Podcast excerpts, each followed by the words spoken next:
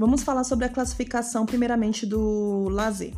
É importante que vocês comecem a compreender, antes de cada momento da classificação e de cada uma delas, que ao longo do tempo, diversos autores foram sugerindo o que a gente hoje chama de classificação das atividades de lazer, também chamadas de conteúdos ou também chamadas de interesses do lazer. Esses, essas classificações, interesses ou também conteúdos foram sugeridos e sendo modificados ao longo do tempo de acordo com cada necessidade que foi surgindo dentro de uma sociedade de consumo como é a nossa, a sociedade capitalista. Então, autores como Camargo, Dumazerdier e Schwartz foram autores que começaram a problematizar uma classificação, ou seja, uma organização de como o lazer funcionava dentro da sociedade. Então vamos lá compreender como cada um se organiza e se classifica, ok? O primeiro ponto que a gente vai classificar dentro das atividades de lazer são as atividades de lazer consideradas artísticas. As atividades de lazer ou os interesses artísticos, eles partem do universo estético. O que isso quer dizer?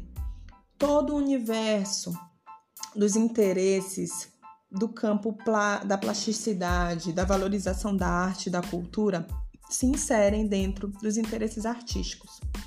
Por exemplo, o cinema, a pintura, o teatro, a música, as esculturas, o universo da dança e da literatura são exemplos de interesses ou classificações de lazer do tipo artísticas. Próxima classificação que a gente vai trabalhar é uma classificação que muitos conhecem, a classificação do tipo interesses físicos ou esportivos que tratam do campo do movimento e também da finalidade de trabalhar com o exercício físico.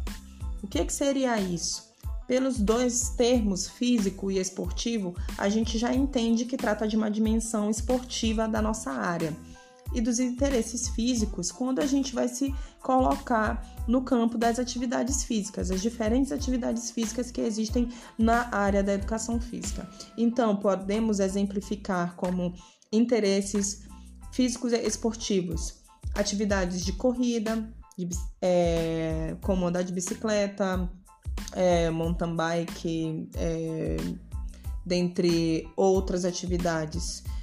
Ou também atividades em espaços fechados, como atividade de musculação, crossfit, ou mesmo as atividades de personal, de orientação de uma atividade física específica tratam dos interesses físicos esportivos.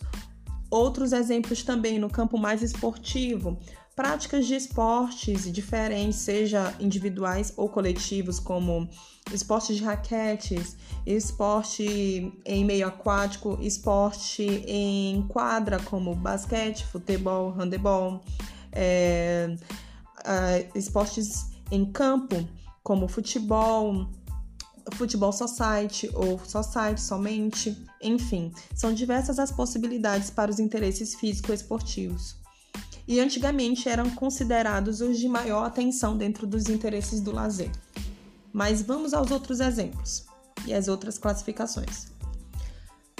Nós temos também um interesse que acaba sendo de grande valorização nos dias de hoje, que são os interesses turísticos que tratam o quê? De uma quebra da rotina temporal e espacial da nossa vida cotidiana. Então é quando a gente busca, preferencialmente, sair da nossa zona de conforto e buscar um outro local que a gente provavelmente não conhece para buscar esse interesse de uma quebra da rotina, é quando a gente está de férias, é quando a gente tem um feriado pela frente, a gente busca esse interesse turístico com maior propriedade. São eles viagens, passeios, é, temporadas, é, ida à praia também podem ser consideradas atividades de interesse turístico, né? E tem essa característica fundante que é você provavelmente buscar uma outra região da que você não conhece. Ok, pessoal? Vamos ao próximo exemplo. Nós temos também os interesses do tipo manuais, que tratam da capacidade de manipulação em transformar objetos e materiais. Por exemplo, eu não sei se vocês conhecem o mundo dos cosplayers. O que, que é isso? Pessoas que se personificam de personagens famosos do mundo, especialmente do cinema, ou de mundo de interesses diferentes de é, gibis ou de outras formas de comunicação visual, é, desenhos, cinemas, é, revistas em quadrinhos. E essas pessoas, elas se transformam, confeccionam o material daquele personagem por ele adorado. Não só os cosplayers fazem parte dos interesses manuais, como também outras atividades de longas datas, como por exemplo, é, construção de materiais, construção de tecidos, como crochê, ponto de cruz também se, se implicam dentro dos interesses manuais, é, confecção de materiais ou de instrumentos com suas mãos ou com auxílio de alguns materiais, e isso vai facilitando o trabalho das pessoas. Vamos também ao próximo interesse, que é o interesse intelectual. O que que ele, do que, que ele trata? Ele trata da busca pela informação, preferencialmente uma informação que não entre no universo da sua própria área de conhecimento. Então é quando você, no seu tempo livre, busca uma leitura ou um estudo sobre algo que não está no seu campo de formação. Por exemplo, eu estou aqui, sou estudante da educação física e vou ler o livro é, sobre um filme, Os Jogos Vorazes, por exemplo, ou a série Divergente, que é um outro filme também. Ou eu vou buscar outros interesses numa área de conhecimento que eu gosto, mas não estudo. Por exemplo, existem canais que tratam sobre o conhecimento da história da humanidade, ou conhecimentos científicos, descobertas, ou o universo dos animais, o mundo animal, como é que ele funciona. Então, são formas de busca de informação e que você ganha um grande, uma grande elevação cultural e intelectual com isso. Então, esses são os interesses intelectuais, pessoal. Vamos ao próximo? Os interesses sociais. Esses interesses tratam dos relacionamentos e da busca pelo convívio social.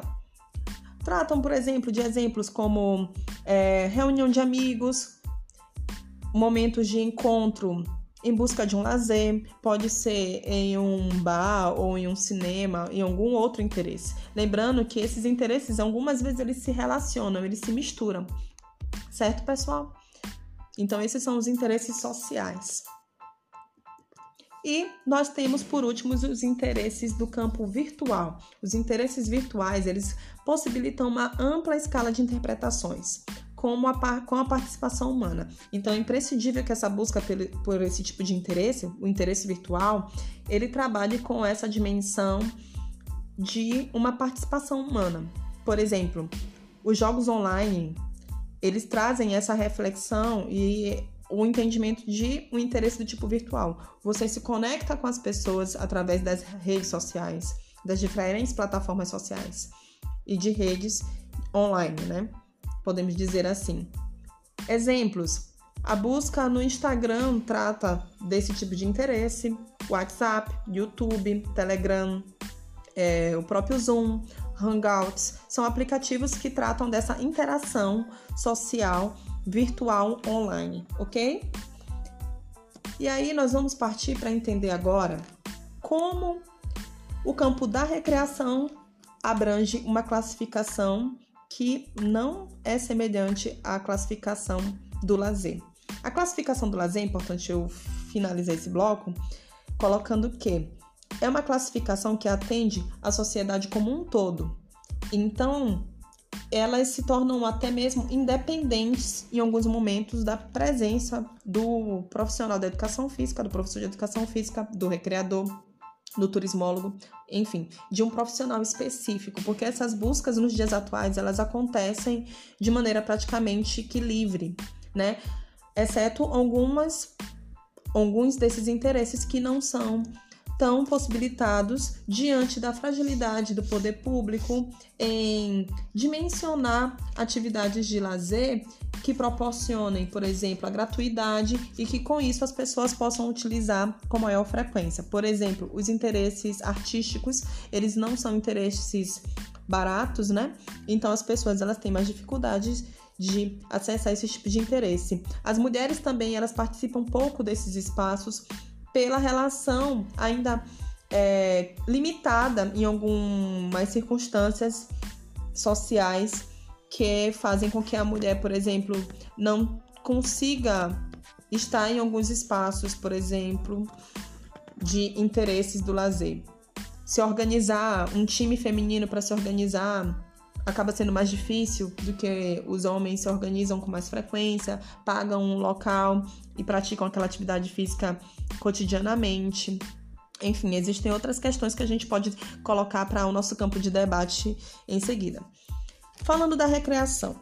A recreação ela possui um universo muito vasto e que se implica em uma classificação também muito ampla. Eu vou denominar algumas classificações, mas eu quero primeiramente informar que essas classificações elas não servem como receita de bolo e nem como uma classificação exclusiva do campo da recreação. Existem várias, várias classificações e diversos autores vão denominando isso. Eu vou trabalhar com a classificação do Kishimoto e do professor Marcelo Tavares, que colocaram o universo da recreação e do jogo muito para o campo da educação física escolar. Mas eu vou pontuar também outras questões. Então vamos lá.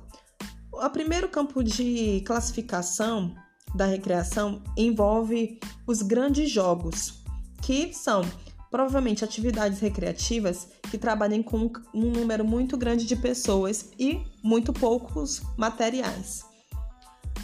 Outra classificação é, são as, é a classificação dos pequenos jogos, que envolvem poucas pessoas e, é, sumariamente, um pouco mais de material.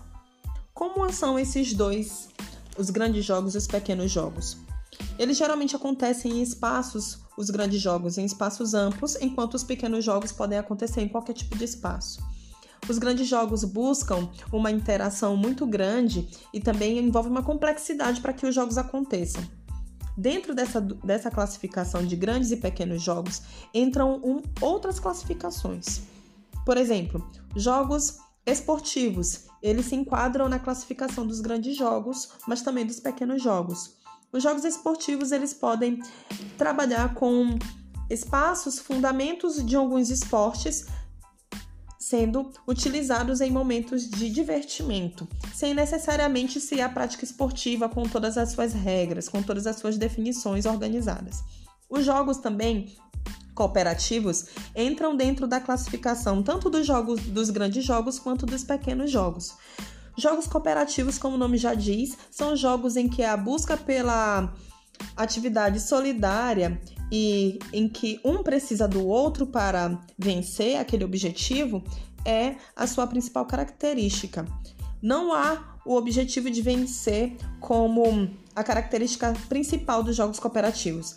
Os jogos cooperativos eles envolvem busca de tarefas, onde a coletividade ela vale muito mais do que a vitória. A competição, ou seja, os jogos competitivos, eles já trazem esse, essa característica do vencedor com muito mais vigor do que os outros tipos de jogos, né? São jogos em que geralmente existem equipes e que essas equipes duelam para que exista um, dois, três ou mais vencedores. Então, geralmente, quando a gente trabalha na recreação, a gente faz um ranqueamento quando a gente usa os jogos competitivos. Existem também os jogos de faz de conta ou jogos simbólicos. O que são eles? São jogos que podem trabalhar com a imaginação e com o uso de elementos, né, que possam nos auxiliar. Por exemplo, jogos como pedra, papel e tesoura é um exemplo. É, jogos de desenho, jogos de papel que podem trabalhar com essa relação dos jogos que envolvem a imaginação e é, um universo lúdico. Outros tipos de jogos. Os jogos de salão ou jogos de tabuleiro entram também numa classificação que pode ser utilizada dentro da recreação. Os jogos de tabuleiro, vou usar melhor essa classificação, que também são chamados de jogos de salão, eles têm em seu princípio é, tabuleiros, como por exemplo dama, xadrez, twist, é, imagem e ação, jogos que trabalhem com cartas ou com tábuas e que simbolizem jogos que trabalhem com o raciocínio lógico com muita evidência. Existem os jogos populares também, pessoal, ou jogos tradicionais que muitos de nós conhecemos, ou praticamente todos nós conhecemos. São os jogos que tratam do universo da, de uma região e que, é, de região para região, ele pode até alterar o nome, mas por serem populares tradicionais, a maioria das pessoas conhecem. Por exemplo, é, jogos aqui no Maranhão, como Boca de Forno, é, Pega Ladrão, Rouba Bandeira e Queimado são jogos considerados populares ou tradicionais. E para finalizar, existem jogos de construção também, que são jogos que você pode, pode utilizar de é, instrumentos, blocos ou materiais esportivos para fazer construção de materiais. Também pode utilizar da ampliação da criatividade para pensar em novas formas de construção de objetos ou de materiais para brincar. Por exemplo, vou usar para o exemplo dos jogos de construção um, um exemplo de jogo popular, que é o, o a brincadeira do pega-lata ou roda-lata, que é você ter uma lata de leitinho, um bastão e sair rodando com essa lata. É, competindo com alguém, né? É um jogo muito conhecido, não sei se vocês conhecem. Pessoal, espero que vocês tenham gostado. Qualquer dúvida, estamos no portal no Google Sala de Aula. E é isso. Um abraço.